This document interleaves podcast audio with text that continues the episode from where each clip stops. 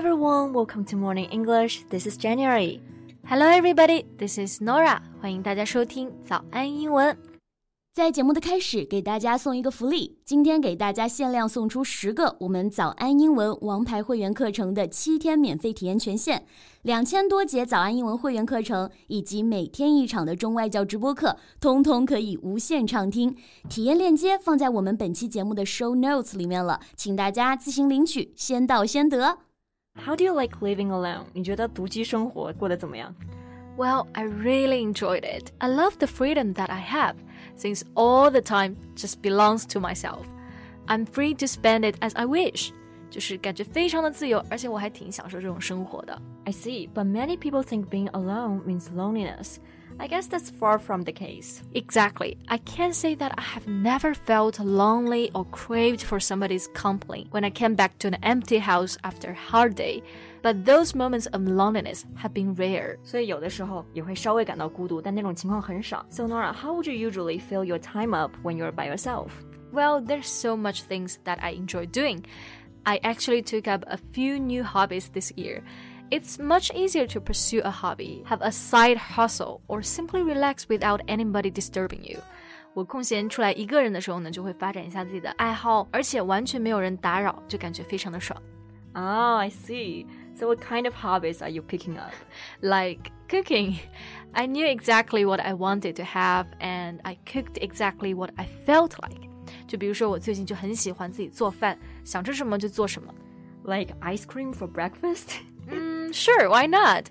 I also enjoy the peace very much as well. You know, sitting on the balcony, staring into space for absolutely no reason, and everything is quiet. I like that so much. Balcony Sitting on the balcony, staring into space for absolutely no reason.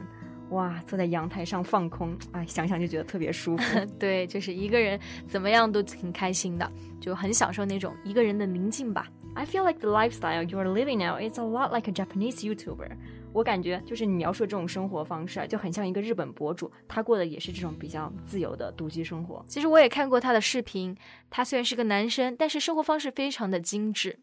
Yeah, he always starts his morning with a wonderful breakfast as his daily routine, and he always manages to keep his room clean and tidy. 是的，感觉他的生活呢非常的有仪式感，而且房间还是特别的整洁。Yeah, I like how he arranges his room. Although it's a tiny apartment, it feels very cozy and well organized. 就感觉虽然说他的公寓比较小，但是非常的整洁温馨。对，而且他的装修风格就让人感觉特别喜欢啊。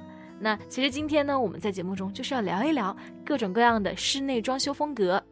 Norah，你没有感觉到最近很多同龄人都开始买房了？Yeah, absolutely. I have a friend who recently just moved into her new house. We had a housewarming party last week. Housewarming party 就是乔迁聚会的意思，一般搬来新房嘛，都会邀请朋友在新家小聚。So how was the housewarming party? Was it fun? Yeah, it was a lot of fun. Just cooking and spending time together and I loved her interior design style so much. Interior 就是表示内部的、里面的，在这里呢是表示室内，所以 interior design style 就是指的室内设计风格。对，也就是我们说的装修风格了。So what's the interior design style like there? Well, I think it's a modern style，就是那种非常简单的现代风。What's it like? It's a home with clean, crisp lines and a simple color palette. Crisp 这个单词呢，就是有脆的意思。 在这里呢是表示干脆利落的。A home with clean, crisp lines，就是说房间的整体的线条是非常干净利落的。对，那刚刚还有一个单词就是 palette。palette 其实是指的我们说的调色板啊。So a simple color palette 就是指的用色比较简单。Yeah, I think modern design employs a sense of simplicity in every element, including furniture. 对，那么现代风总体的感觉就是比较简约嘛。 用一个词来形容的话，我觉得就是 sleek，井然有序、井井有条的。对，所以看起来就非常的整洁。I also heard another term which is called contemporary style. Contemporary 就是指的同时代的、当代的。那么 contemporary style 就是指的当代风的意思。I think modern style and contemporary style sounds very familiar. So what's the difference? Well, modern and contemporary are two styles frequently used interchangeably. 这两个单词呢，其实经常是交替使用的。But they are slightly different, right?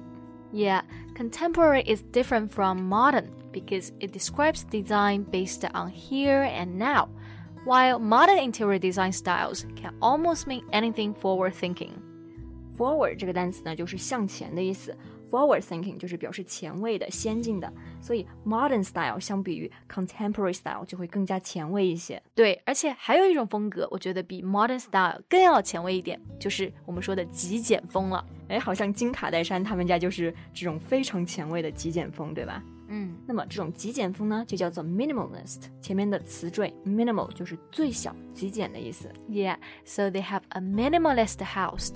而且我感觉他们的家就看起来像毛坯房一样，完全没有家的感觉。Yeah, people often think of minimalism as a stark coldness and uncomfortable severity，就是很多人都会觉得极简风一定是那种冷冰冰的感觉。But this is not the case at all.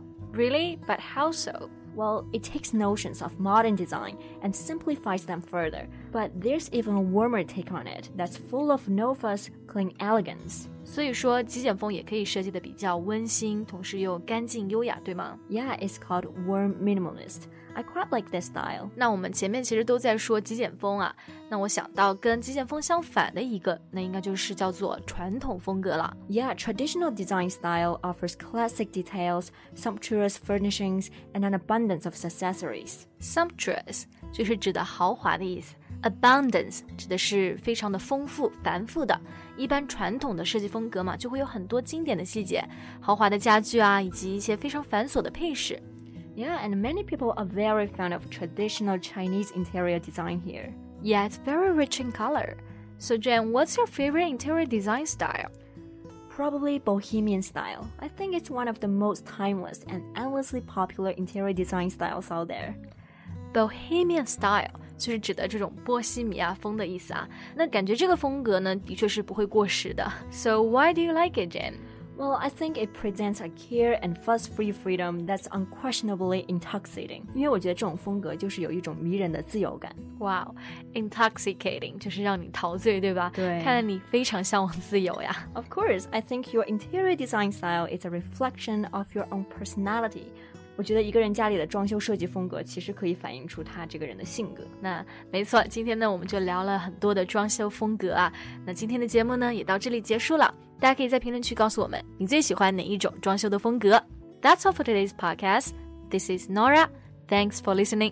This is Jen. See you next time. Bye.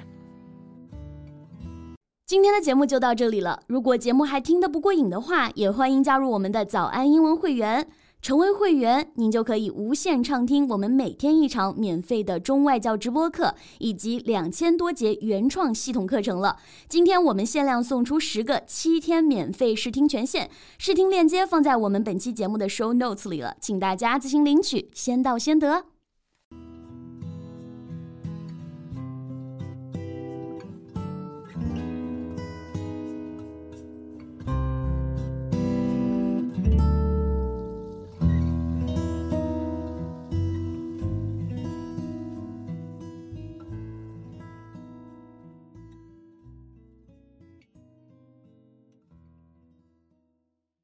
This podcast is from Morning English. 学口语就来早安英文。